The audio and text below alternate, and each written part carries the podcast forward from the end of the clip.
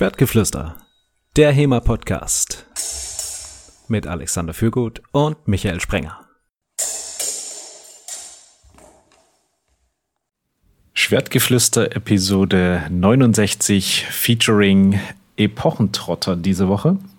Wir haben heute einen geschätzten Podcast-Kollegen zu Gast, nämlich den Marvin Gedig von Epochentrotter. Hallo Marvin.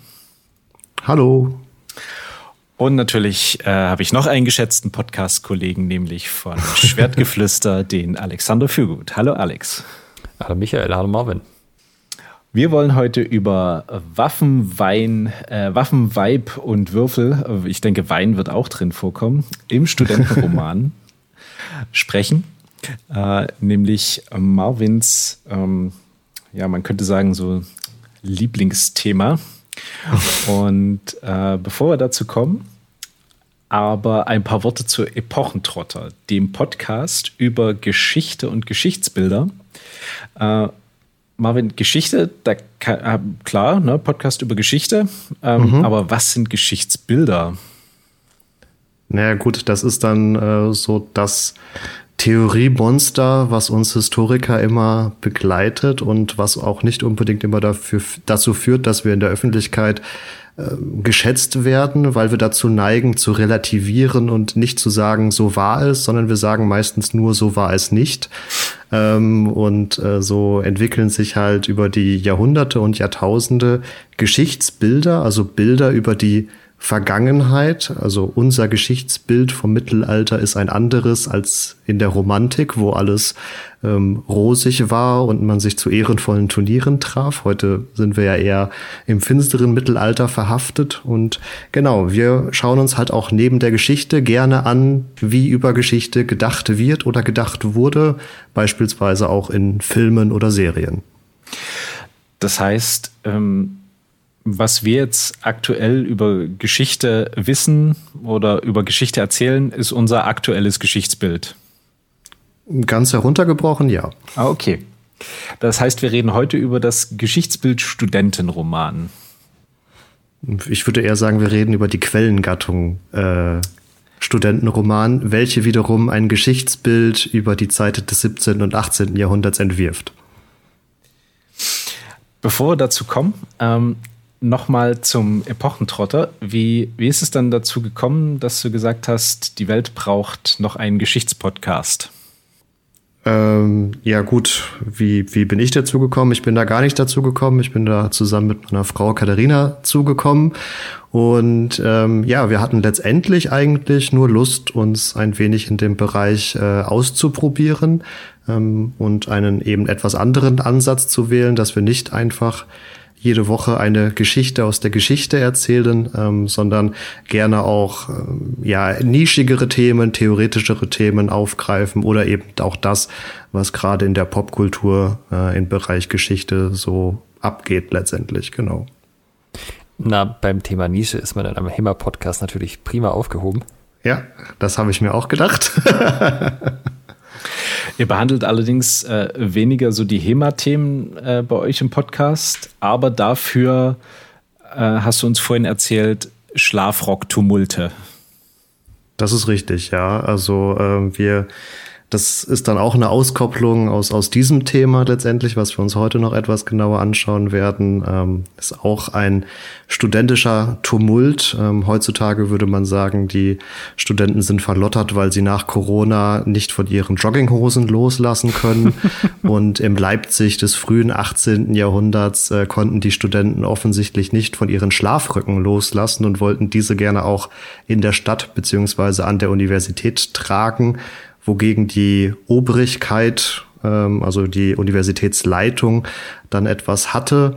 Und ähm, die klassische Protestform im frühen 18. Jahrhundert der Studenten war eben ein Tumult. Wenn euch das interessiert, liebe Hörer, dann hört auf jeden Fall rein bei Epochentrotter, auch überall zu finden, wo es Podcasts gibt. Äh, zum Schlafrock-Tumult in Leipzig hört ihr euch am besten Folge 42 an. Jetzt kommen wir noch ein bisschen zu dir. Du kommst ursprünglich aus dem Münsterland und äh, hast mit HEMA nicht so viel am Hut, bist aber Sportfechter, also hast lange Degen gefochten. Ja, genau, das ist richtig. Das habe ich während meiner Jugend relativ lange und ja, jetzt nicht auf Leistungsniveau betrieben, aber schon recht intensiv, also auch mit vielen Turnieren, deutschen Meisterschaften etc. Ich habe die deutsche Meisterschaft nie gewonnen, um das direkt vorwegzunehmen. Äh, und das, ähm, ja, habe ich dann auch während äh, meines Studiums so immer mal wieder betrieben. Also da auf jeden Fall ja, verankert und die große HEMA-Karriere startet hoffentlich, sobald Corona wieder Vereinssport möglich macht. Sehr, sehr schön. Äh, dein Studium hat dich dann nach Tübingen geführt, ähm, wo du Geschichte, Germanistik, klassische Archäologie und Medienwissenschaft studiert hast. Hast du das alles in Tübingen studiert? Das habe ich alles in Tübingen studiert ähm, und war da eine nette Möglichkeit der Universität auch ein Parallelstudium zu betreiben, ja. Ähm, war das der Grund, weswegen du dich für Tübingen entschieden hast? Ich, ähm, das ist jetzt vom Münsterland nicht unbedingt der nächste Weg, oder? Äh, nee, also ganz ursprünglich war mal der Plan gewesen, Ägyptologie zu studieren. und da ist die Auswahl deutscher Universitäten tatsächlich äh, etwas geringer. Und in dem Rahmen hatte ich mir auch mal äh, Tübingen angeschaut. Da war ich noch ähm, auf der Schule. Ähm, Im Rahmen eines äh, Urlaubs sind wir da auf der Hinreise quasi mal auch an Tübingen vorbeigefahren. Und ja, dann habe ich mich aber irgendwann für Geschichte und Germanistik erst äh, entschieden und ähm, ja, Tübingen als Stadt gefiel mir aber so gut, dass ich mich dann ähm, auch für die beiden Studiengänge dann für Tübingen äh, entschieden hatte und ja, genau. Und hast dann parallel dazu mit klassischer Archäologie und Medienwissenschaft angefangen? Ich habe erst den Bachelor in Germanistik, äh, ich habe erst den Bachelor in Geschichte und Germanistik gemacht und während des Masters in Geschichte habe ich dann noch den Bachelor in Medienwissenschaften und klassische Archäologie gemacht. Ja, spannend. Und jetzt ähm, promovierst du in Potsdam. Genau.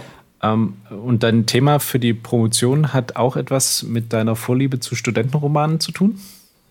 Ja, letztendlich behandle ich mich, äh, ja, Letztendlich setze ich mich da mit studentischer Literatur auseinander äh, des 17. und 18. Jahrhunderts, die ich kulturhistorisch untersuche, um aufzuzeigen, welche Rollenbilder von Studenten da gezeichnet werden, welche Rollenbilder erwartet werden. Ähm, und das ist vor allen Dingen auch eine Erfassungsarbeit, weil in diesem Kontext noch nicht allzu viel geforscht wurde also ich trage letztendlich vor allem auch zusammen, wie diese Lebenswelt innerhalb dieser studentischen Literatur beziehungsweise innerhalb der Romane gezeichnet wird. Und dazu arbeitest du aber parallel am Badischen Landesmuseum. Das ist richtig, genau. Ich habe jetzt ähm, einige Zeit quasi solo promoviert, ähm, habe aber dann quasi das Jobangebot aus Karlsruhe bekommen, was mich sehr interessiert hat. Deswegen muss ich jetzt wohl oder übel meine Promotion berufsbegleitend in den Abendstunden beenden. Zum Badischen Landesmuseum ist noch zu sagen, das war mir bis heute überhaupt kein Begriff, dass es das überhaupt gibt. Aber wir haben direkt natürlich nachgefragt und haben erfahren, es gibt sowohl Blankwaffen als auch Harnische, Musketen. Ähm, und es ist geplant, das können wir schon mal spoilern, ein ganz cooles Programm, was mit den Realien zu tun hat. Kannst du das nochmal in zwei Sätzen zusammenfassen, was da vielleicht kommt, wenn wir viel Glück haben? Genau. Ähm, also 2019 wurde schon der neue Dauerausstellungsbereich, nenne ich es jetzt mal, äh, eröffnet. Der heißt Archäologie in Baden, setzt sich also mit auch Ur- und Frühgeschichte auseinander, aber auch der Zeit Badens beispielsweise während ähm, der Zeit als römischen Provinz. Und ähm, innerhalb dieser neuen Abteilung gibt es auch die sogenannte Expothek. Da hat man über den digitalen Katalog, der auf der Online-Webseite einzusehen ist, auch die Möglichkeit, ähm, ja, letztendlich Sammlungsgegenstände aus Archäologie in Baden zu bestellen und kann sich die dann vorlegen lassen. Dazu zählen beispielsweise auch ähm, Schwerter oder Kettenhemdfragmente, also für historische Fechter oder auch Living Historians Reenactor sicherlich eine sehr interessante Sache. Und langfristig, aber da muss man wirklich sagen, das wird noch einige Jahre in Anspruch nehmen. Langfristig ist auch wirklich geplant, dass auf ähm, die Sammlung auszuweiten und dann hättet ihr mit eurem Langschwertfokus vielleicht auch das Vergnügen, euch ein spätmittelalterliches Langschwert in dieser Expothek vorlegen zu lassen. Das klingt fantastisch. Vorlegen heißt ja nicht unbedingt nur, dass man es angucken kann. Wenn es das Exponat zulässt, kann man es vielleicht sogar in die Hand nehmen. Genau, also das ist dann ja von der Einschätzung der Restauratoren letztendlich äh, abhängig. Ähm, aktuell kann man dann schon auch einige Sachen anfassen, ähm, einige nicht. Das ist Einzelfallentscheidung. Aber ja, tendenziell ist der Plan, dass man auch möglichst viel dann auch in die Hand nehmen darf. Das ist natürlich super cool, weil wir hatten das ja in der Folge mit äh, Dr. Six Wetzler schon, dem Leiter des Deutschen Klingenmuseums, ja. dass es so manchmal Aktionen gibt, wo man dann mit, äh, wenn man da ist, ein bisschen Glück hat, da mal was in die Hand nehmen kann. Aber dass das so gesteuert ist, dass man sagt, ich bin in der Gegend, ich schaue mir jetzt mal was in echter, das ist natürlich eine super Sache. Äh, Alex, ich äh, versuche hier gerade wieder meine ähm, Geografiekenntnisse aufzufrischen. Äh, liegt Ulm in Württemberg? Ulm liegt an der Grenze von Württemberg und Bayern und deshalb gibt es auch Neu-Ulm, das ist auf der anderen Seite der Donau, das ist Bayern und Ulm ist Baden-Württemberg. Äh, ja, Baden oder Württemberg? Württemberg. Württemberg, okay. Das heißt, äh, ja, deshalb hat dir das Badische Landesmuseum natürlich nichts gesagt. Das, äh, jetzt erschließt sich mir das. Also ich dachte eigentlich, ich wäre, was äh, Museen in der Nähe angeht, also in der Nähe so im Sinne von den zwei Stunden Fahrt erreichbar, eigentlich ganz gut informiert. Aber es geben einem scheinbar doch immer wieder Perlen durch die Lappen.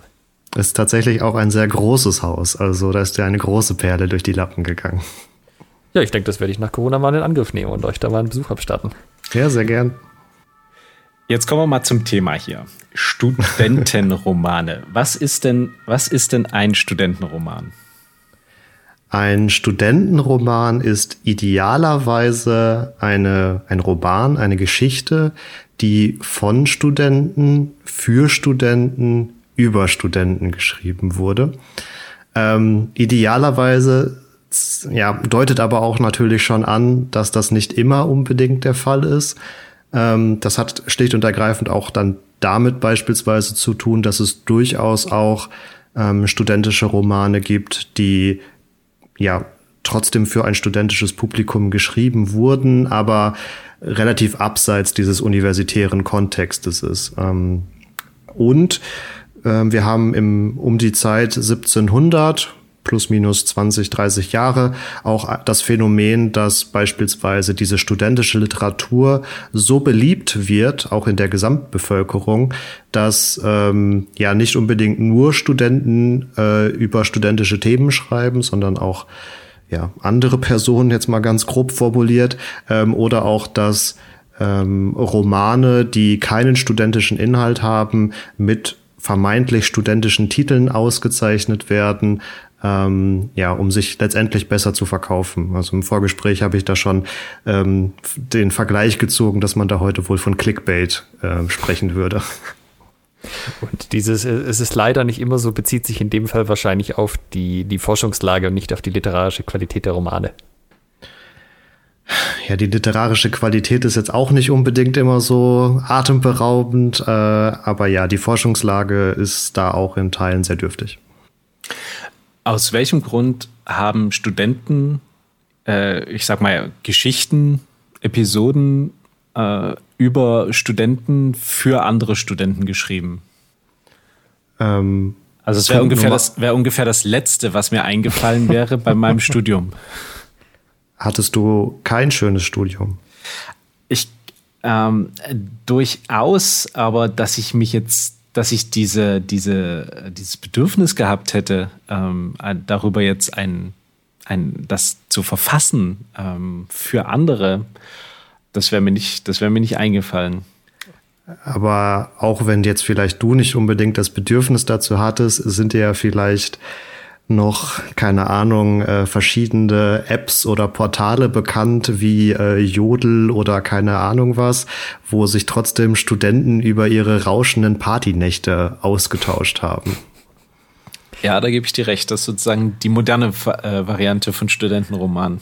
Und da wir im 17., 18. Jahrhundert kein Social Media im klassischen Sinne haben, muss ich ja anders meine eskalativen Nachtstories irgendwie unters Volk bringen. Und man muss halt auch einfach sagen, der erste und entscheidende Punkt ist ja letztendlich, es hat sich verkauft.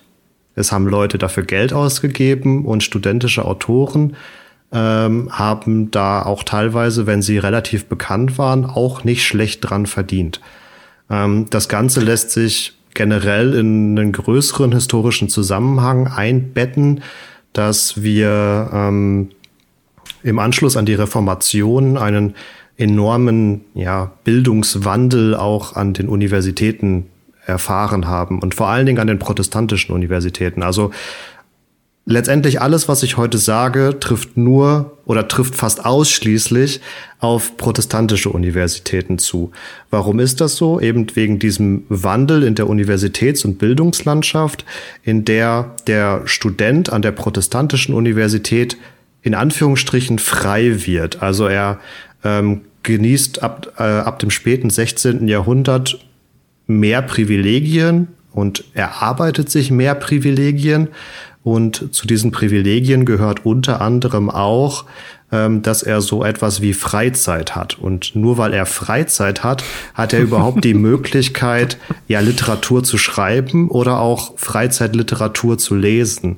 Und mit diesem neuen freien Studentenstand ähm, haben wir erstmal das Problem, dass der ja erstmal definiert werden muss. Also wir haben da in Anführungsstrichen plötzlich eine Gruppe von jungen Männern, die nicht so recht wissen, was ihr Platz in der Gesellschaft ist.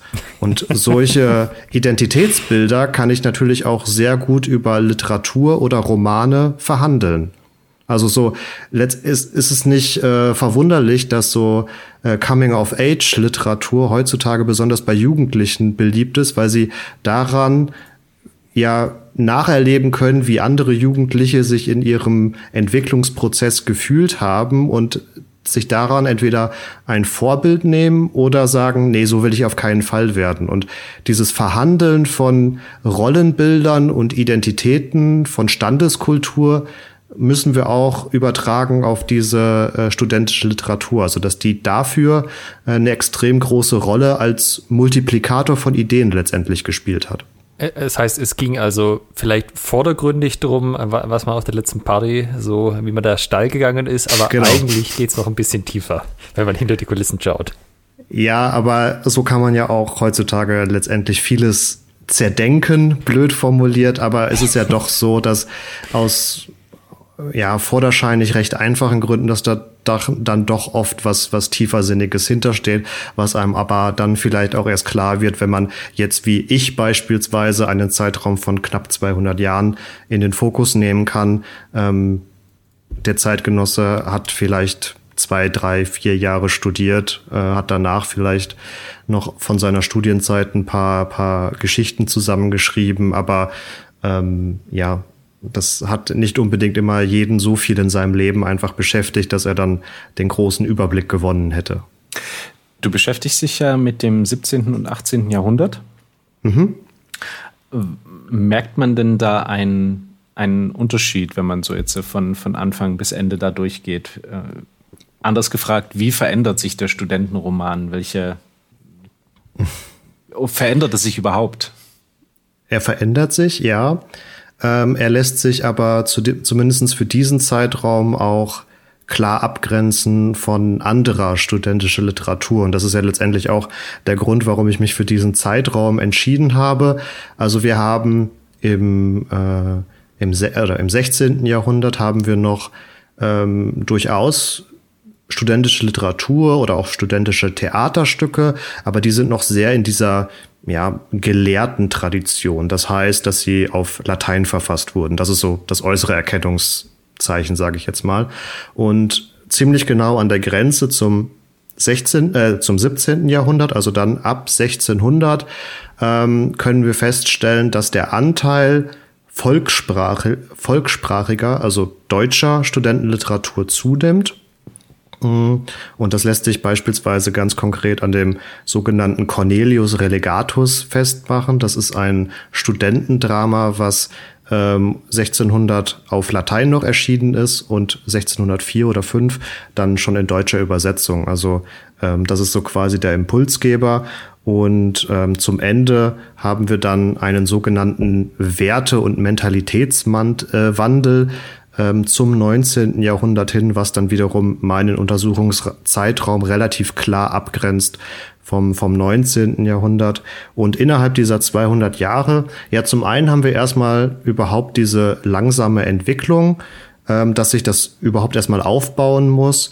Wir haben dann um 1700 vor allen Dingen beispielsweise den galanten Studenten, der orientiert sich dann viel an französischen Adelsidealen und verbringt seine Zeit vor allem damit, Frauen hinterher zu jagen. Also mit diesem Galanten ist schlicht und ergreifend auch viel, sind viele Affären und Liebschaften verbunden. Ähm, und ähm, ja, aber so, so klare Tendenzen äh, in der Literaturgeschichte, wie man sie vielleicht noch ähm, aus dem äh, Deutschunterricht kennt, dass dann ähm, so langsam das Bürgerliche einsetzt und es ein wenig gesitteter wird. Ähm, das kann man durchaus auch in der Studentenliteratur dann nachvollziehen. Also das existiert nicht vollkommen autark äh, von anderen Phänomenen. Du ziehst jetzt ja auch immer so ein bisschen die Parallelen zu heute und ich stelle mir das gerade auch so vor, so äh, der, äh, die Lateinstudenten dann, wie sie auf damals in den wilden 2000ern noch auf StudiVZ äh, Latein sich ausgetauscht haben. Aber es gibt ja schon einen sehr, sehr großen Unterschied zu heute. Ne? Also ich meine, was machen Studenten? Saufen. Okay, das hat sich nicht groß geändert. Aber und da ähm, äh, schließt sich jetzt sozusagen die Schleife so ein bisschen zu dem Podcast über das Smallsword von Tobias Zimmermann, was wir vor ähm, ein paar Wochen ja mhm. veröffentlicht hatten, die waren ja, also sagen wir mal, bewaffnet und die, die, die, Bewaffnung und dieses ganze Drumherum, was damit kommt, das Duellwesen, der, der Ehrbegriff, hat ja zu der Zeit noch eine große Rolle gespielt für Studenten. Das ist richtig, aber jetzt äh, kommen wir auf ja quasi Michaels Eingangsfrage nochmal zurück. Jetzt kommt der Historiker und fängt an zu relativieren. ähm, ja, viele Studenten haben Waffe getragen, aber auch nicht alle. Mhm. Ähm, und das ist sicherlich auch ein Punkt, den man jetzt beispielsweise bei mir für die Studentenliteratur, für die Studentenromane machen muss das ist eine Literatur, ähm, die sich vor allem an besser verdienende Studenten richtet, sage ich jetzt mal. Und wir haben genauso eine Vielzahl von ähm, sogenannten Stipendiaten, die ähm, halt, weil ihre Familie nicht reich genug war, aber sie den nötigen Intellekt hatten, um von einer anderen Familie oder auch vom Fürsten oder von wem auch immer gefördert zu werden, eben solche Stipendien bekommen haben.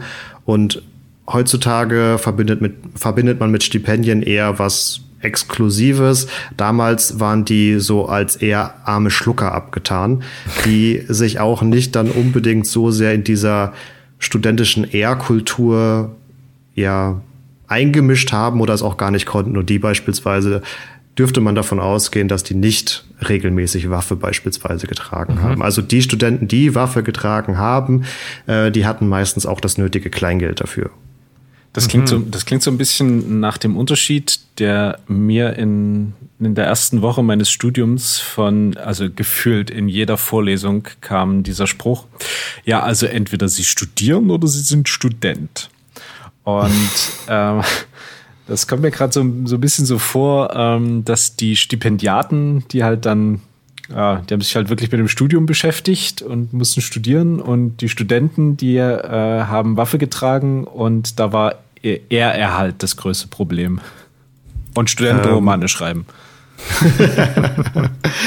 äh, ganz heruntergebrochen kann man das tatsächlich so sagen. Also ganz so einfach war es vermutlich nicht. Ähm, aber auch ja, für die Studentenromane, die ich untersuche, muss man festhalten, das Studium als solches spielt in 98 Prozent keine Rolle und wir setzen uns nur mit der Freizeit der Studenten auseinander. Das ist ja auch der interessante Teil. Also ich bin morgens früh aufgestanden, war in der Vorlesung und habe was dabei gelernt. Da, da schreibst du keine Roman drüber, da fehlt der Spannungsbogen. Das ist tatsächlich der Punkt. Aber genau weil da der Spannungsbogen und die Dramaturgie fällt, äh, fehlt, sollte man sich nicht zu schnell dazu verleiten lassen, dass jetzt diese Studenten, die diesen sag ich mal, ehrenhaften Lifestyle gepflegt haben, ähm, deswegen gar nicht studiert haben. Also das, da, das ist genau der Punkt, wo auf, wenn man solche Quellen allzu sehr in die Realität überträgt, wo dann dann doch schnell ein falsches oder zumindest ein verzerrtes Bild entstehen kann. Du beschäftigst dich ja letztendlich auch mit dem, was wir in der Einleitung hatten, mit dem Geschichtsbild. Also so dieses, wie haben die Studenten sich denn selbst auch gesehen über die ja. Romane und wie matcht das mit der Wirklichkeit? So zumindest das, was wir aus anderen Quellen wissen. Genau, also der, der Vergleich mit, mit anderen Quellen und mit der Wirklichkeit, das ist so ein bisschen die, die Kirsche auf der Sahne, die ich schon immer versuche auch so mitzunehmen natürlich, weil die Kirsche auf der Sahne einfach lecker ist. Ähm, aber es steht tatsächlich nicht so zu 100 Prozent im Hauptfokus, sondern es geht jetzt wirklich eher darum, da diese Lebenswirklichkeit, die da gezeichnet wird, zu erfassen ähm, und das, was wir vorher hatten, ähm, Rollenbilder oder wie man sich halt selbst versteht. Mhm. Wie war das denn jetzt mit dem Fechten und der Ehre? Also ja.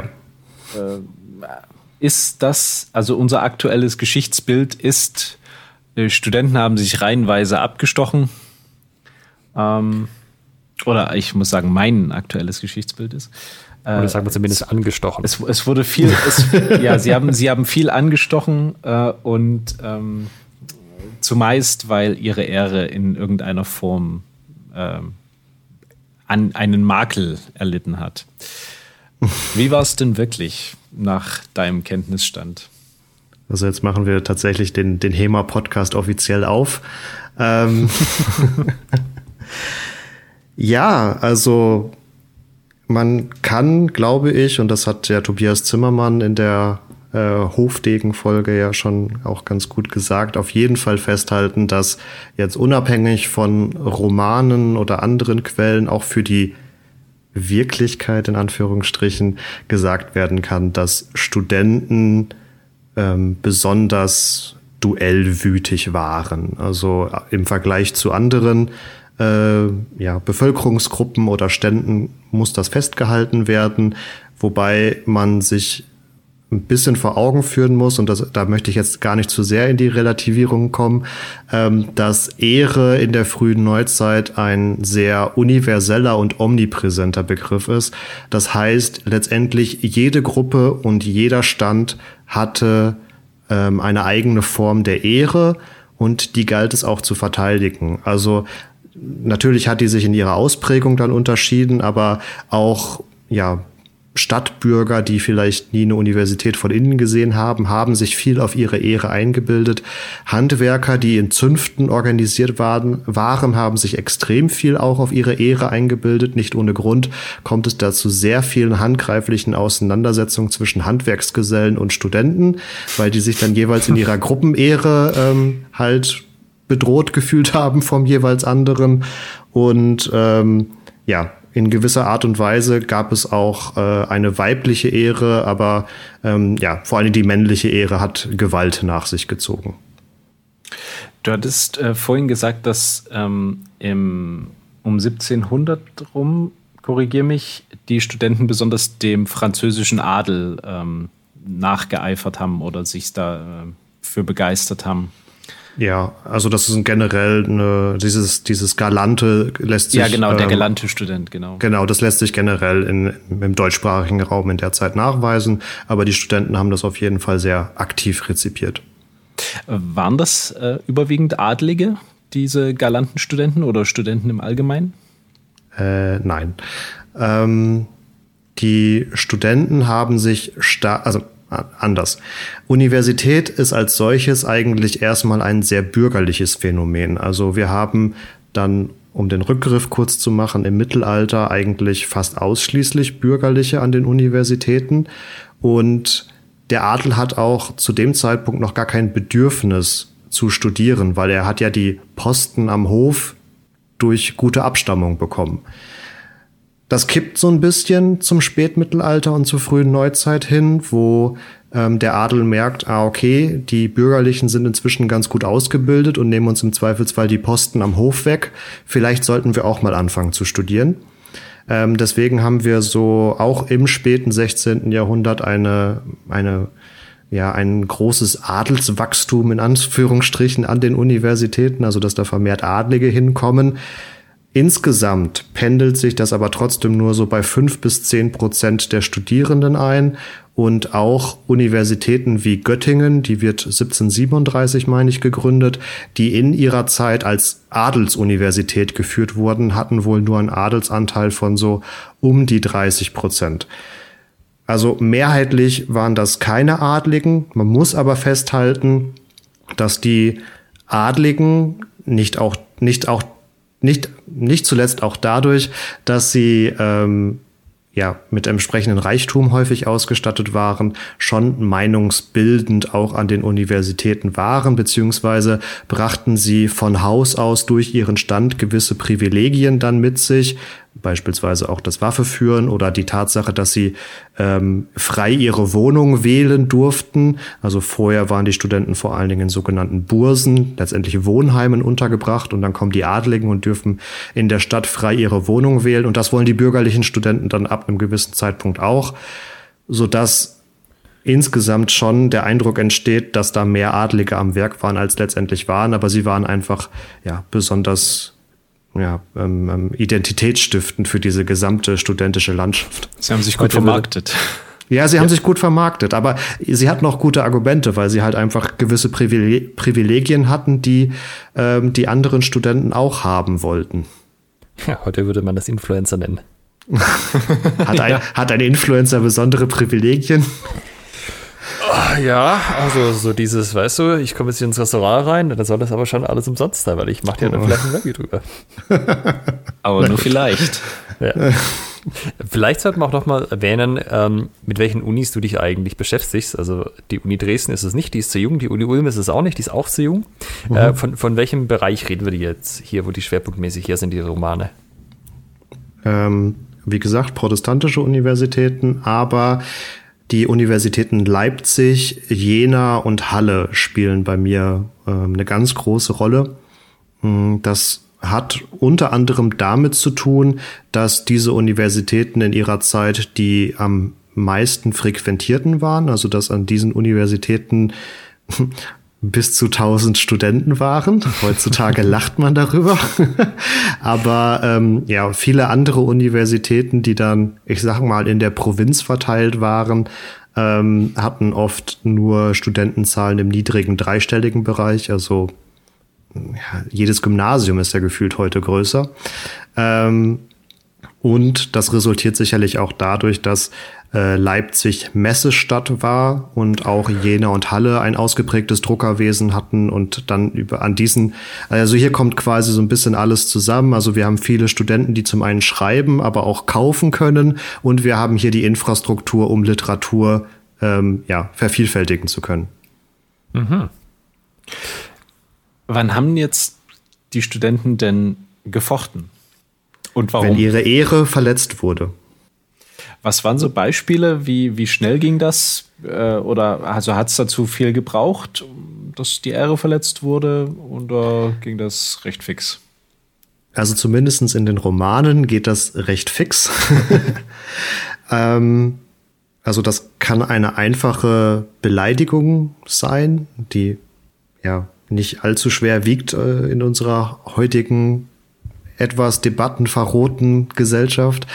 Ähm, aber um da vielleicht aufzuzeigen, wie schnell das gehen konnte und aber auch gleichzeitig wie wichtig es für die Zeitgenossen war, selbst Protagonisten, die in den Romanen als sehr gute Freunde beschrieben werden. Wenn einer von beiden eine flapsige Bemerkung fallen lässt, die der andere nicht mehr als Scherz auffassen kann, sondern schon als beleidigend, ziehen selbst gute Freunde gegeneinander vom Leder. Da war es das mit der Bromance sozusagen. ja, aber die Bromance wurde auch sehr schnell wieder geschlossen. Also es war, also dieser, dieses Duell hatte in Anführungsstrichen wirklich einen äh, ja fast schon reinigen, reinigenden Charakter. Also sobald das abgeschlossen war, konnte man sich auch wieder äh, in die Arme fallen und danach eine Party schmeißen. Mhm. Quasi so eine Katharsis durch Duell. Ja. Reden wir denn jetzt hier eigentlich davon, So dieses, äh, er beleidigt mich, äh, dann fordere ich Satisfaktion, wir verabreden uns im Morgengrauen auf irgendeiner Wiese oder ist das eher so ein, dann äh, wird sozusagen in dem Moment gefordert, der Degen gezogen, der andere zieht auch sein Degen und dann geht's los?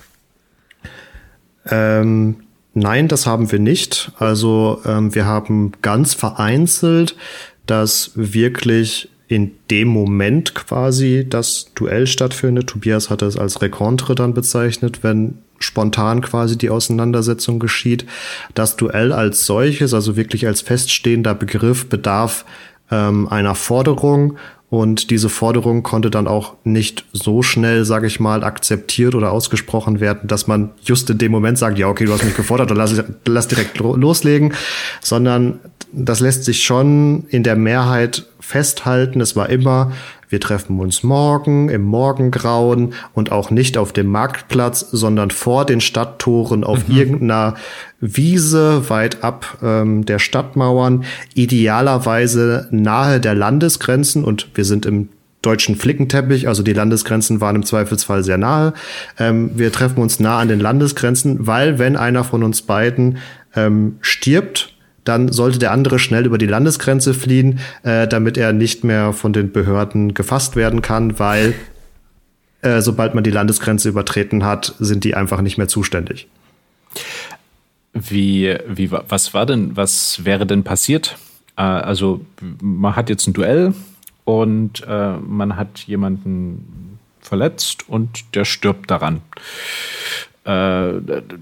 Äh, so wie du es jetzt beschrieben hast, also wenn ich dann abhauen muss, äh, ins, ins Ausland fliehen quasi, äh, dann, dann ist es ja kein Kavaliersdelikt, wo man sagt, ah, die haben es duelliert, ah, räumen wir den einen halt weg, sondern äh, das klingt so, als ob, ähm, als ob man dem schon versucht hat, so ein bisschen Einhalt zu gebieten. Was, was ist dann passiert?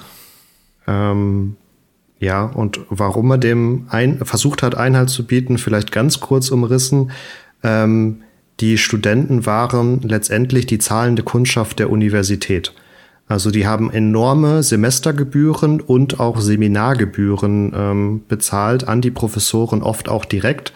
Also für einen Professor war es weitaus interessanter, sogenannte Privatseminare abzuhalten, wo er dann nochmal gesondert abkassieren konnte. Die öffentlichen Vorlesungen und so weiter waren bei Professoren gar nicht so beliebt, weil er da nicht viel Geld verdienen konnte.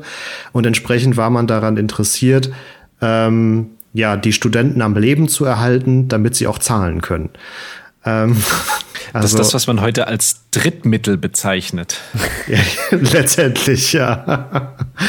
ähm, also, das, das ist wirklich ganz runtergebrochen, das, warum man versucht hat, diese Duelle zu ähm, verhindern.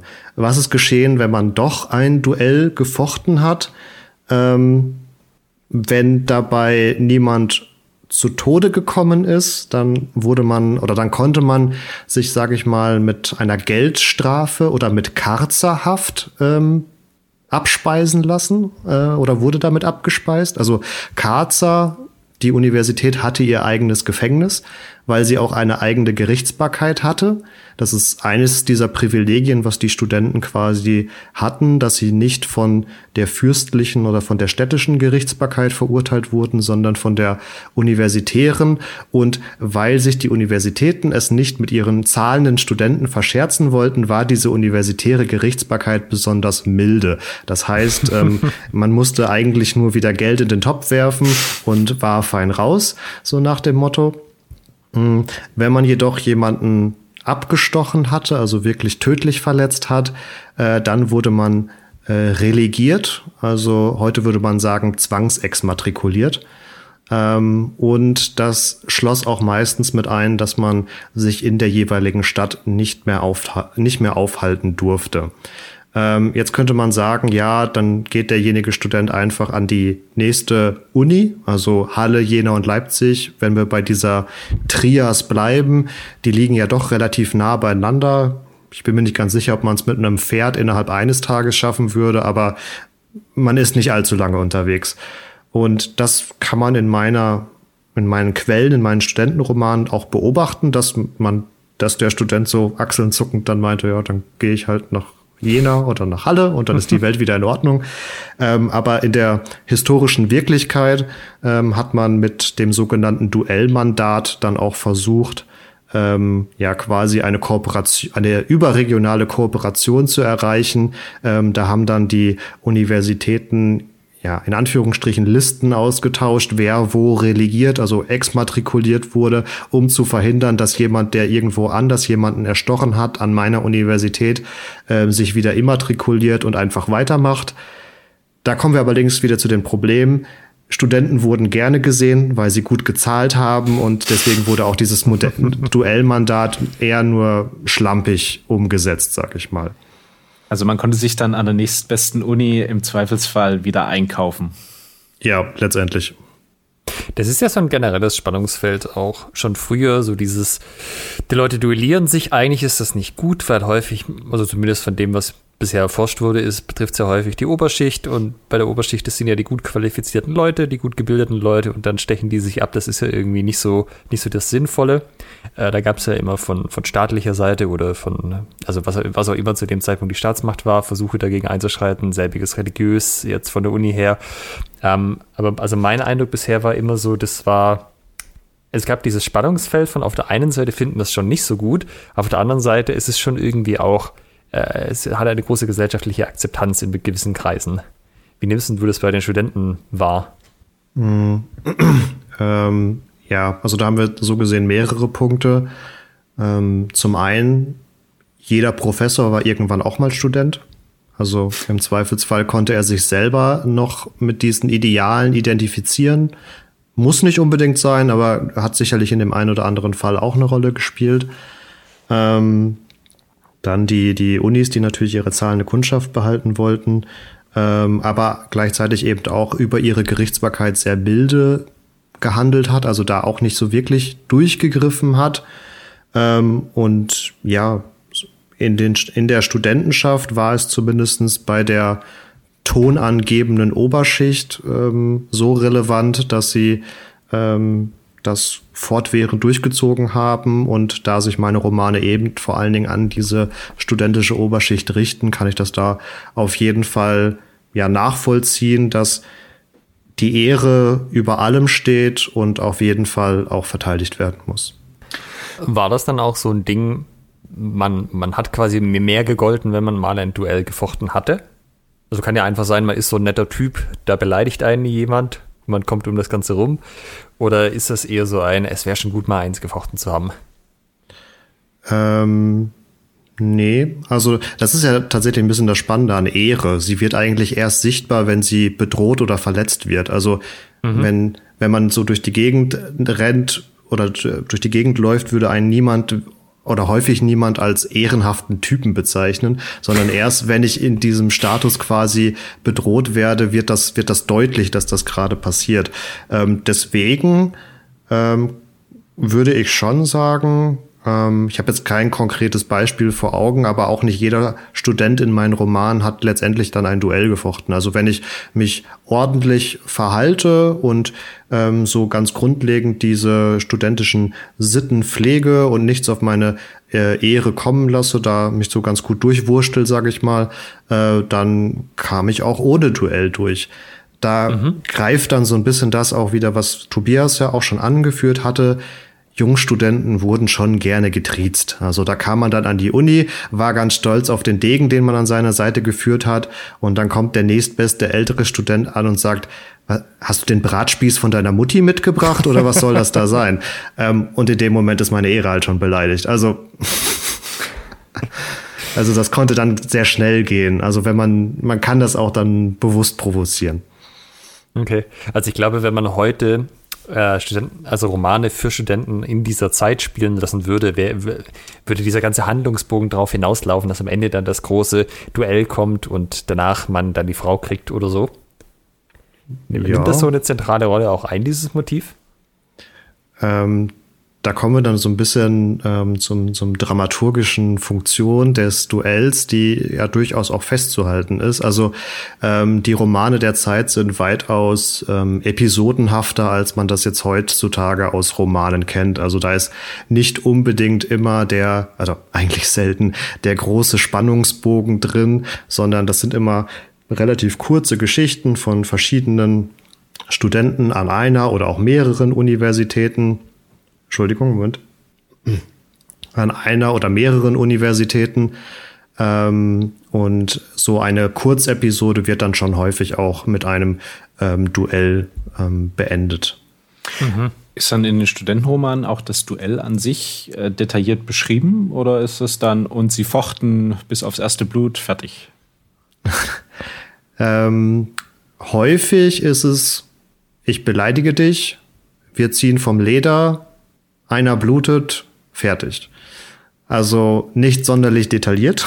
Also das davor und danach ist weitaus detaillierter beschrieben und da kann man sich jetzt natürlich auch fragen, warum ist das so? Also es hat sicherlich was damit zu tun, dass es sich natürlich an ein Publikum richtet, was aus dieser Szene, sage ich mal, kommt und natürlich dann auch weiß, ähm, was ähm, ja in den jeweil oder was dann passiert, wenn gesagt wird, sie fechten jetzt.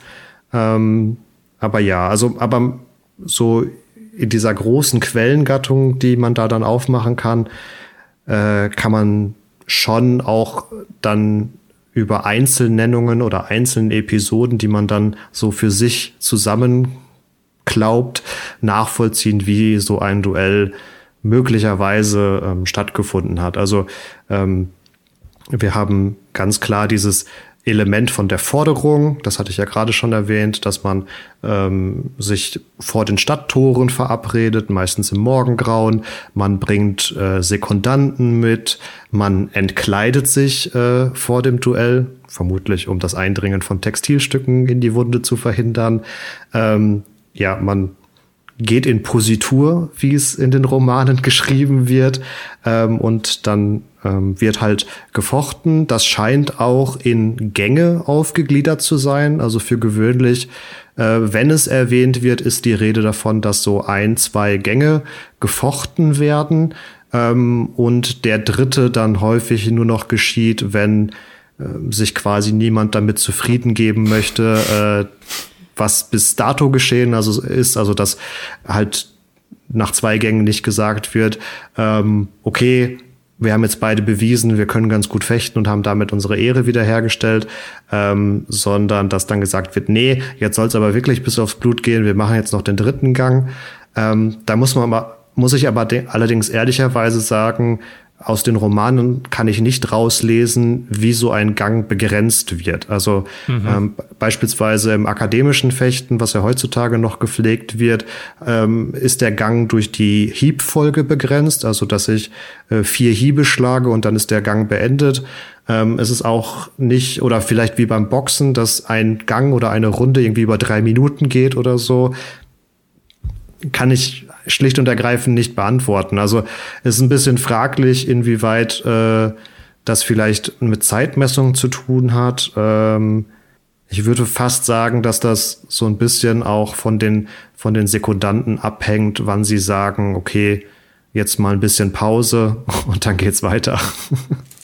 Welche Rolle hatten denn die Sekundanten, ähm, wenn wir jetzt gerade auf die zu sprechen kommen? Was haben die gemacht? Also mir ist bisher nur bekannt, dass sie quasi für die Gegenpartei gesprochen haben oder quasi in Vertretung äh, mhm. gesprochen haben, wie so als Anwalt. Ja. Äh, wo sich dann nur zwei Anwälte unterhalten, weil sich äh, das Ehepaar nicht mehr äh, verträgt. ähm, das ist was, der Vergleich. Was haben die noch gemacht?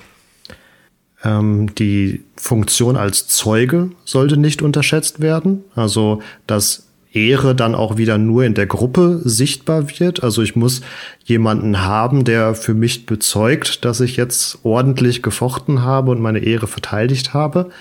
Ähm, sie haben aber, so, zumindest soweit ich das aus den Romanen nachvollziehen kann, wohl auch teilweise sehr aktiv ähm, in die Duelle eingegriffen. Ähm, also wenn man sich auch beispielsweise mal Illustrationen aus der Zeit ansieht, wird man feststellen, dass Sekundanten doch häufig mit gezogener Klinge doch sehr nah am Geschehen dran sind.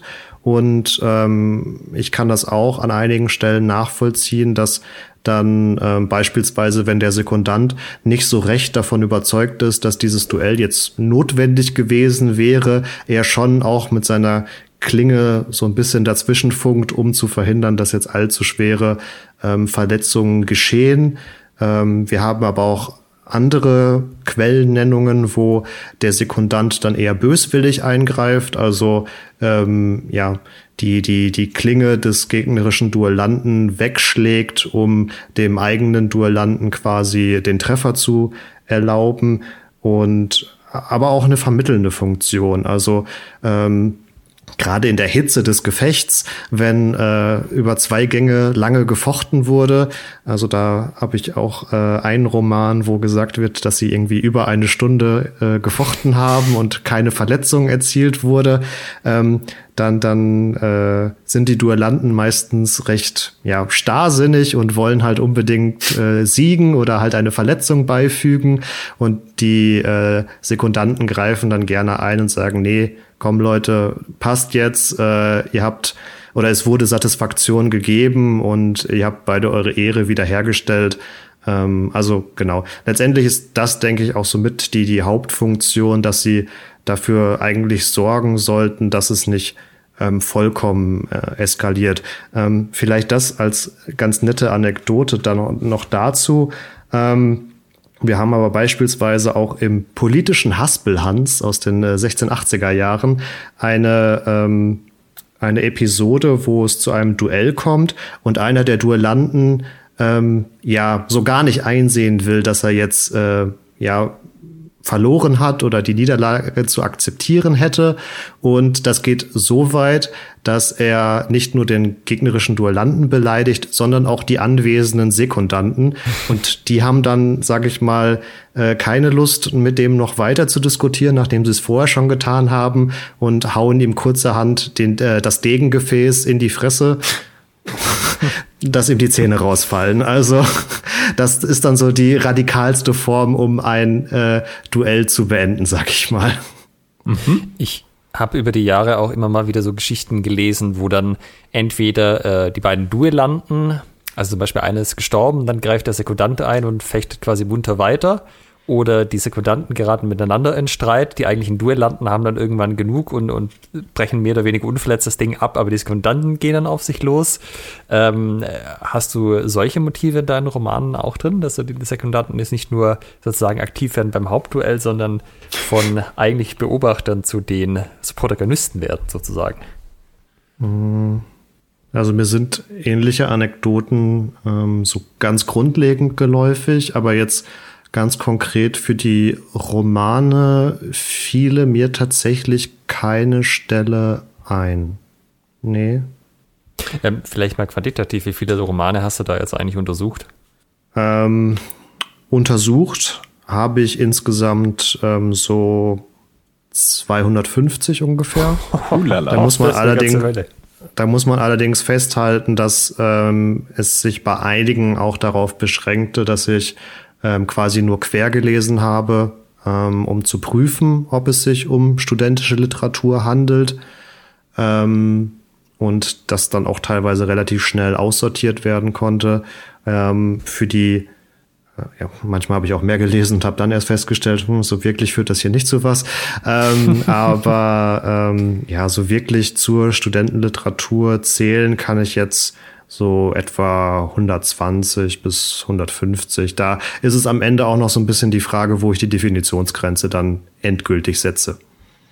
Ähm, wie sind die vom Umfang her? Also ist das eher so Fantasy-Wälzer oder Broschüre, Groschenroman-Länge?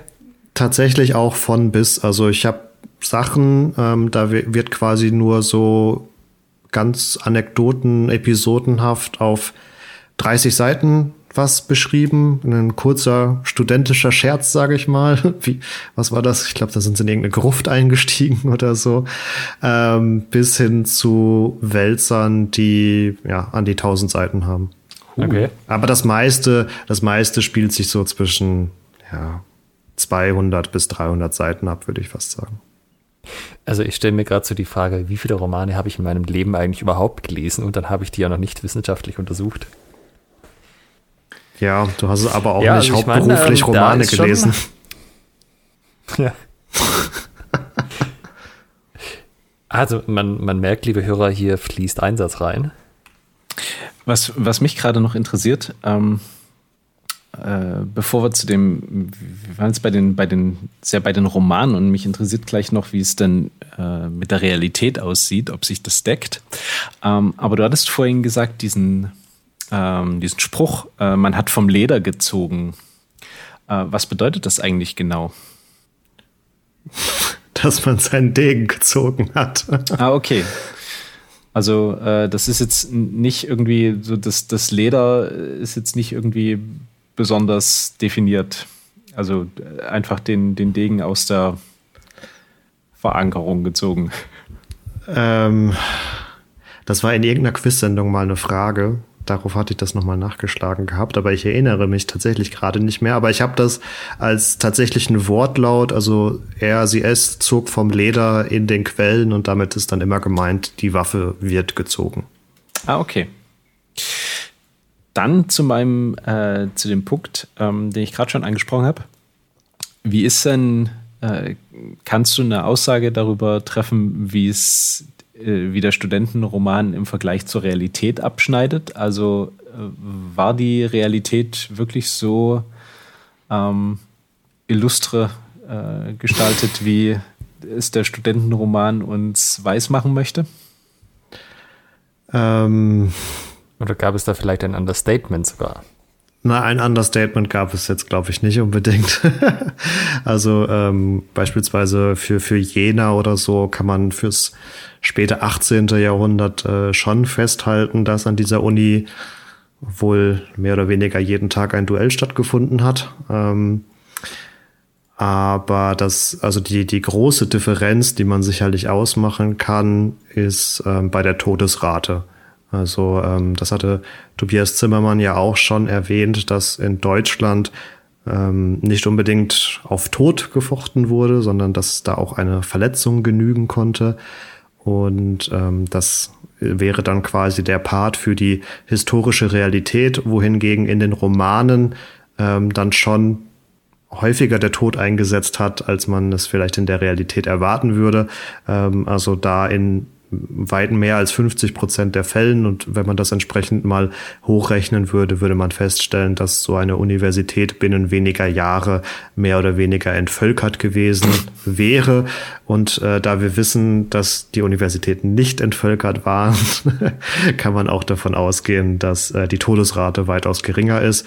Wir haben aber da sticht und ergreifend natürlich das Problem, dass mh, hm, die historische Realität sich vor allen Dingen aus Dunkelziffern zusammensetzt, die wir jetzt so im Nachhinein ähm, nicht mehr nachvollziehen können. Also es gibt natürlich noch viele akademische äh, Gerichtsakten, ähm, aber ein gut vorbereitetes Duell wurde schlicht und ergreifend auch nicht entdeckt.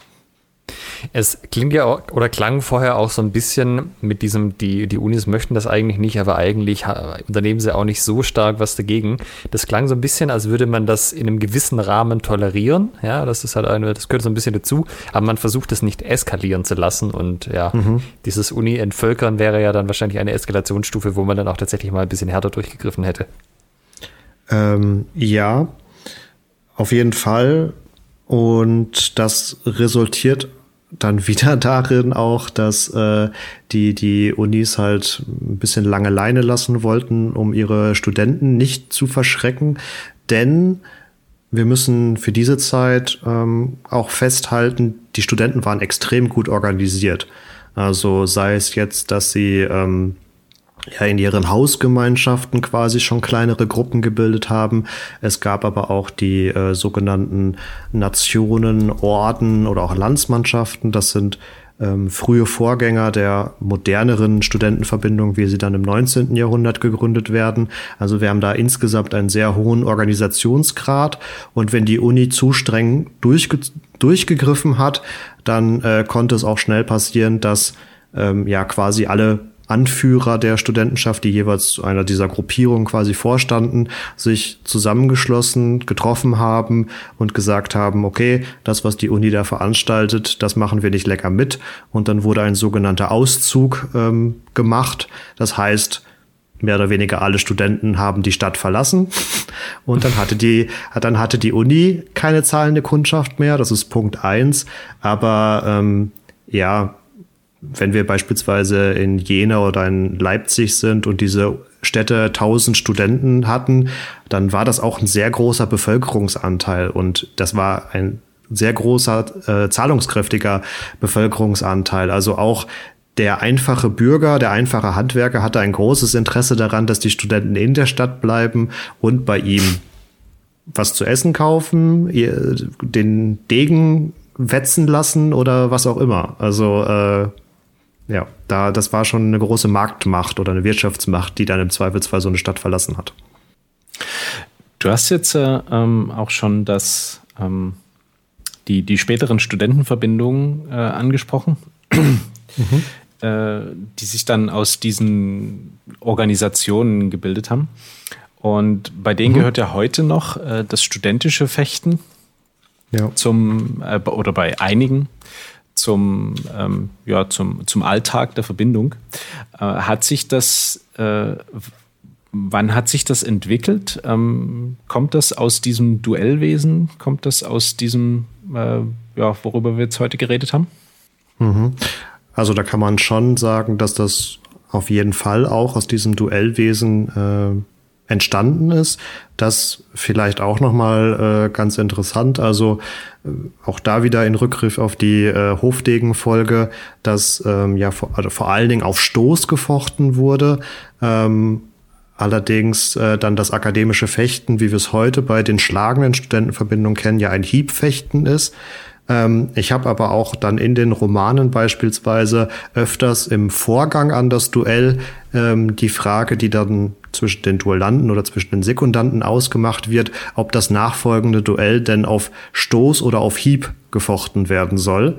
Ähm, also da bestand offensichtlich im späten 17. und 18. Jahrhundert auch dann die Möglichkeit, ein solches studentisches Duell auf Hieb auszutragen. Ähm, und an einer Stelle äh, wo, klingt sogar an, dass man es quasi nach Belieben machen darf. also dass man äh, quasi sich äh, während des Duells auch spontan umentscheiden darf, ob man jetzt nur Stöße setzt oder auch äh, hiebt. Äh, äh, hiebt? Nee. Schlägt. Haut schlägt, haut, wie auch immer. Ähm, genau, also, aber so ganz grundlegend hat er schon die Stoßmensur, das Stoßduell ähm, überwogen. Und ähm, ja, die entsprechenden Verletzungen mit Lungenfuchser, also dass es dadurch einfach schneller zu tödlichen Verletzungen kam, haben wir da schon angesprochen gehabt. Und ähm, ja, das ist so ein gewisser Ritualisierungsprozess, den wir ab dem späten 18. Ähm, Jahrhundert nachvollziehen können, der sich dann aber noch bis auch weit ins 19. Jahrhundert hineinstreckt, dass daraus dann die akademische Mensur wird, wie wir sie heute noch kennen, die ähm, durch ihre Veranlagung als ähm, ja, Hieb-Auseinandersetzung, als Hiebmensur ähm, nicht so tödliche Verletzungen verursachen kann, ähm, dass es dann auch ähm, nicht mehr so sehr um die Ehre geht, sondern eher um eine ja, Probe der Standhaftigkeit oder des Mutes. Ähm, genau, also das wird generell sehr eingehegt.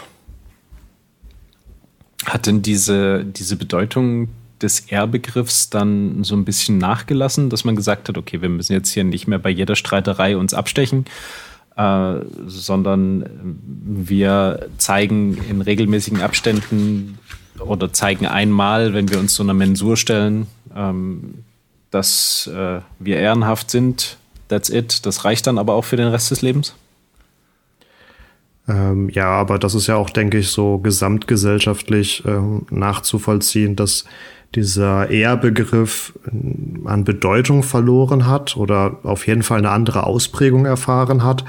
Ähm, und da ist vor allen Dingen, finde ich persönlich ganz interessant, dass das ähm, jetzt auch mit der Entwicklung vom ähm, vom, vom Stoßduell, von der Stoßmensur hin zur dann späteren akademischen Mensur im 19. Jahrhundert, dass das nicht nur ein Prozess ist, der quasi von der Universität oder von der äh, von dem vom Staat, von der Regierung so aufoktroyiert wird, sondern dass ähm, auch innerhalb der Studentenschaft es Strömungen gab, die sich gegen diese Duellwut gestellt haben. Und das resultiert zum einen darin, dass äh, ab dem späten 18. Jahrhundert sich auch beobachten lässt, dass viele Studenten aufhören, Degen zu tragen, ähm, sondern stattdessen Wanderstöcke tragen. Also der Ziegenhainer, das ist so ein Vorort von, von Jena, das ist so ein ähm, ja, umschlungener, relativ schwerer Stab. Also mit dem kann man sich schon noch ordentlich prügeln und seine Ehre verteidigen, aber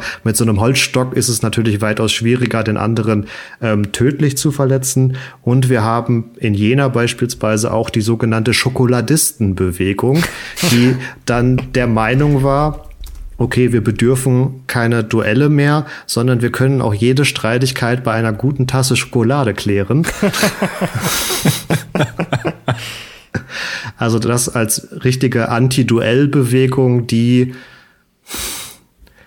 wenn man jetzt ein progressives Geschichtsbild hat, äh, ihrer Zeit noch voraus war und äh, relativ klare Kante von anderen Studenten bekommen hat, nämlich in Form von Prügeleien. ähm, also das konnte sich da noch nicht so durchsetzen in den 1790er Jahren, ähm, aber ich denke, dass das schon einen gewissen Grundstein ähm, gelegt hat. Boah, wenn mich mal wieder jemand zuschwafelt, da kann ich ab sofort sagen, du Schokoladist.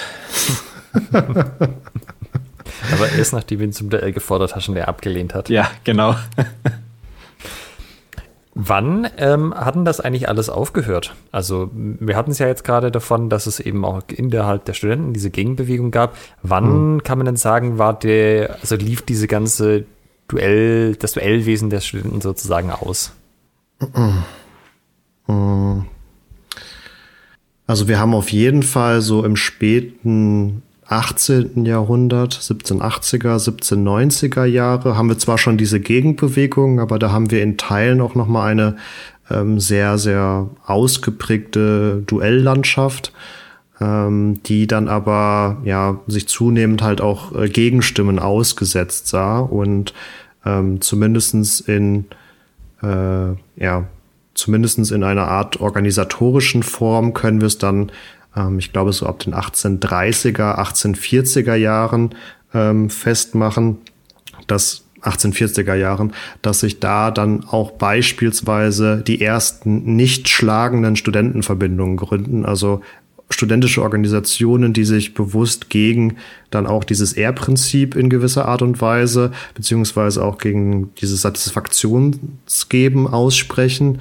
Ähm, aber wir haben auch vorher schon in den im frühen 19. Jahrhundert, dass äh, zwar immer noch die Mehrheit der Studenten ähm, beispielsweise in Chors oder auch in Burschenschaften organisiert sind, ähm, aber der, der Anteil nimmt dann doch, also der Anteil der in Anführungsstrichen freien Studentenschaft nimmt dann doch peu à peu immer ein bisschen mehr zu, beziehungsweise formiert sich dann in anderen Gruppierungen, die das halt nicht mehr so ernst nehmen.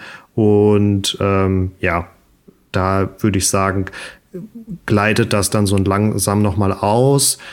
Er fährt aber durch diesen ganzen Militarismus im Deutschen Kaiserreich dann natürlich auch nochmal ein gewisses Hoch.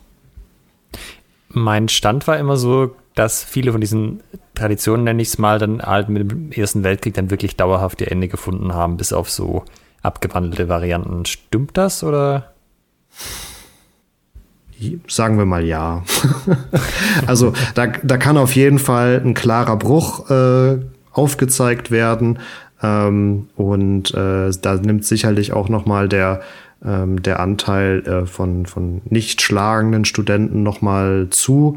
Ähm, aber wir haben natürlich immer noch eine auch extreme Ausprägung von, äh, von schlagenden Studentenverbindungen, mhm. ähm, die da in Teilen auch noch ähm, recht, recht tonangebend sind. Aber ähm, da kommt es dann auch im frühen 20. Jahrhundert zu einigen Auseinandersetzungen zwischen schlagenden und nicht schlagenden Studentenverbindungen, ähm, wo dann äh, letztendlich also die schlagenden Studentenverbindungen sagen gegenüber den nicht schlagenden Studenten, ja, ihr seid ja keine richtigen Studenten, so nach dem Motto, und ja. äh, euch sollte man verbieten. Ähm, aber die nicht schlagenden werden dann halt ab einem gewissen Punkt einfach so zahlreich, ähm, dass man dann doch zu einem Konsens kommt und sich darauf einigt, dass beide doch wohl einen Platz auf der Universität verdient haben. Okay. Ja, heute ist und, ja das. Entschuldigung?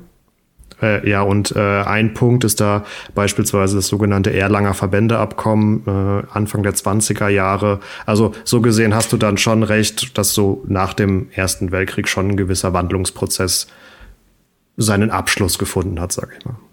Mhm. Ja, heute ist es ja andersrum eigentlich, dass die schlagenden Verbindungen so als ja, so ein bisschen als Kuriosität noch wahrgenommen werden. Es gibt sie noch, das wird noch gemacht, man weiß mhm. es, aber es ist halt schon eine deutliche Minderheit ja auch. Ja, es ist ja, auch, auf jeden Fall. Es ist auch ganz, ganz wunderbar, ähm, wenn du dich mit, mit Leuten unterhältst und ich nehme mich da nicht aus, äh, bis ich mich mit dem Thema beschäftigt habe, dass du die kuriosesten Geschichten hörst über Studentenverbindungen, also allein die Begrifflichkeiten, ähm, Burschenschaften, Landsmannschaften, Kurs, ähm, Turnerschaften, die werden da äh, wunderbar über einen Kamm geschert und alle als prügelnde, rechtsextreme, äh, saufende äh, Männergesellschaften ähm, dargestellt. Da können wir durchaus wahrscheinlich auch mal eine, eine aufklärende Folge zum studentischen Fechten machen. Ich habe übrigens gerade gefunden, es gibt einen Wikipedia-Artikel zu den Schokoladisten. Auch ja, den gibt es tatsächlich. Auch Schokoladenbrüder genannt. Sehr schön. Ja, aber ich meine, der Ansatz ist doch eigentlich gut so, hey, erstmal eine gemütliche Tasse äh, Schokolade. Schokolade. Ja. Das ist ja auch ein ganz starkes ähm, ein ganz starkes Motiv in denen, wenn wir gerade bei den Romanen sind, Terry Pratchett-Romanen, die Stadtwache, äh, es deeskaliert sehr viele ähm, kurz vor, dem, äh, vor der Eskalation stehenden Konflikte, indem sie einfach heiße Schokolade verteilt. ja, das ist geschichtlich bewiesen, ne, sozusagen. Ähm, ich schau gerade noch mal was kurz. Ähm, wenn ich jetzt mir nochmal den Titel unserer Folge anschaue, wir haben äh, über die Waffen äh, durchaus viel geredet, was ja auch bei unserem Podcast-Format zu erwarten war. Über die Weiber so ein bisschen. Äh, wir haben aber das Würfeln noch im, äh, noch im Titel, das sollten wir zumindest noch mal kurz ansprechen, was es denn damit auf sich hat. Ähm, also das, das äh, Ganze resultiert aus, aus einem Quellenzitat, das da heißt Wein, Weib und Würfel, ähm, das auch der Arbeitstitel meines Dissertationsprojektes ist. Und wir hatten es dann hier für die Aufnahme in äh, Waffen, Wein und Würfel umgeändert, weil es dann ja doch zu Schwertgeflüster weitaus besser passt. Ähm, und diese Eingangs 3W werden so als die große Gefahr für ähm, Studenten bezeichnet. Also wenn sie sich ähm, zu sehr dem Wein hingeben, dann kann man sich vorstellen, dass die Studienleistung vielleicht nicht mehr so ausgezeichnet ist. Ähm, wenn sie zu viel mit Frauen verkehren, ist das auch nicht so gut. Da als ganz kurze, als ganz kurzer Einschub, den Studenten war es nämlich eigentlich verboten äh, zu heiraten, weil sie ja noch nicht ihre Ausbildung abgeschlossen hatten und, und noch kein Haushalt entsprechend unterhalten durften, also durften sie auch nicht heiraten. Ähm, deswegen gab es dann meistens, wenn die Promotion abgeschlossen war, eine Doppelhochzeit. Man heiratete die Wissenschaften und man heiratete seine Frau, weil man dann mit dem Studium fertig war. ähm, und Würfel, ja, Glücksspiel. Ähm, da sind wir wieder bei dem Punkt, die Studenten waren die zahlende Kundschaft und die zahlende Kundschaft sollte natürlich nicht ihr Geld äh, in irgendwelchen äh, Glücksspielspelunken äh, verlieren, sondern lieber an die Universität transferieren. Also war das letztendlich nur ähm, ja der Argumentationspunkt, äh, die, die, die Zahlungskraft der Studenten aufrechtzuerhalten. Ja, ähm, man merkt, da liegen höhere moralische Motive dahinter. auf keinen Fall. Fall materielle. Nein, auf gar keinen Fall. Was vielleicht äh, für die äh, für die Hemaisten unter den Zuhörern noch äh, ganz interessant ist. Das ist mir dann so wirklich bewusst geworden, auch erst beim Hören der Tobias Zimmermann-Folge. Also in dem Sinne kann ich dafür an dieser Stelle Werbung machen, falls ihr die noch nicht gehört habt. Ähm, ich habe nämlich in ähm, dem Renommisten, so heißt äh, der Titel, ähm, der ist Mitte des 18. Jahrhunderts geschrieben worden, ähm, noch das Zitat gefunden, also da geht es dann auch natürlich um ein Duell, ähm, Zitat, wie man nach Kreislers Art mit wahrem Vorteil ficht. Und den Herrn Kreisler hatten wir, glaube ich, auch sehr intensiv in der Folge gehabt, wenn ich mich richtig erinnere. Kreisler oder Kreusler? Ja, gut, ich habe jetzt hier ein Y äh, ah, notiert. Okay. Das, das kann man natürlich dann in beide Richtungen lesen, aber es ist, du hast recht, es ist dann der äh, Kreuzler vermutlich eher gemeint. Ja, äh, das ist, äh, wenn es eben der ist, äh, Tobias, wenn du unsere Folge hörst, ähm, lass uns äh, einen Kommentar dazu, ob es eben jener ist. das ist, ähm, er beschrieb ihn durchaus ausgiebig. Ja, also bei mir ist hängen geblieben, Kreuzler ist the man ja, sozusagen. Der Shit, der Shit im, im Degenfechten. Wir hatten heute äh, den Shit äh, im www Studentenromane, also weinwaldwürfelstudentenromane.de, nämlich äh, Marvin Gedig. Quasi Studentenromane für euch nochmal, liebe Hörer, waren quasi die damalige Version von The Black Rose of Hema. Falls ihr es noch nicht kennt, dann äh, schaut auf ja. jeden Fall da nochmal im Internet nach und lest euch die, die moderne HEMA-Version der Studentenromane durch. Ich würde gerne die, die ähm, Chance noch nutzen und mal einen Historiker etwas fragen, was mich schon lange beschäftigt, was mit dem Thema überhaupt nichts zu tun hat. Und zwar, wir hatten es ja vorher auch so von, ja, hier 18. Jahrhundert, 1830, 1840. Ähm, was mich total fertig macht, seit ich mich mit Geschichte beschäftige, ist, dass das 18. Jahrhundert nicht die Zahlen sind, die mit 18 irgendwas anfangen. Ja? Das ist immer so dieses 18. Jahrhundert, ah, 1800, nein, stopp, 1700. Und ich muss da jedes Mal drüber nachdenken, wird das mit den Jahren irgendwann besser? Ja, das wird auf jeden Fall besser. also, äh, das äh, löst bei mir keinen Gedankenprozess mehr aus. Dann habe ich noch Hoffnung, dass sich das bei mir auch noch irgendwann einstellt. Aber ich kritisiere, kritisiere die Usability äh, dieser Verwendung der Zahlen. Wie wäre denn dein Alternativvorschlag? Ich bin Informatiker, ich würde natürlich einfach anfangen, bei Null zu zählen. Die Nuller, Gut, das ist die ein Argument. Ja, in diesem Sinne, äh, vielen Dank, Marvin. Hört alle bei Epochentrotter rein und lernt was über den Schlafrock-Tumult in Leipzig ja. in Folge 42 Folge und viele 42, andere Dinge. genau. und äh, Michael, du hattest noch so ein schönes Zitat über Dresden. Ja, das hat der Marvin vorhin gebracht. ähm, wenn Dresden kommt, dann kommen auch Truppen. In diesem Sinne freuen wir uns, wenn es mal wieder HEMA-Turniere gibt. Ähm, auch äh, aus, mit, mit einer, einer Truppe aus Dresden sozusagen teilnehmen zu können. Die Studenten werden nicht erfreut sein. Gut, liebe Schokoladisten, dann vielen Dank für die heutige Folge, Marvin. Vielen Dank, Vielen Dank dass ich da sein durfte. Ähm, und äh, wann ist mit deiner, mit der Veröffentlichung deiner Weinweib-Würfel-Dissertation zu rechnen? Man merke sich, man frage einen Promotionsstudenten nie nach seiner Promotion. das ist doch ein schönes Schlusswort. In diesem Sinne, macht's gut. Tschüss. Ciao. Liebe Hörer, in der nächsten Folge geht's um Kühlschubsen auf der Hema Hütten. Wir sprechen mit Ingolf Popkohlweiß über HEMA als Lifestyle. Hört rein und seid gespannt.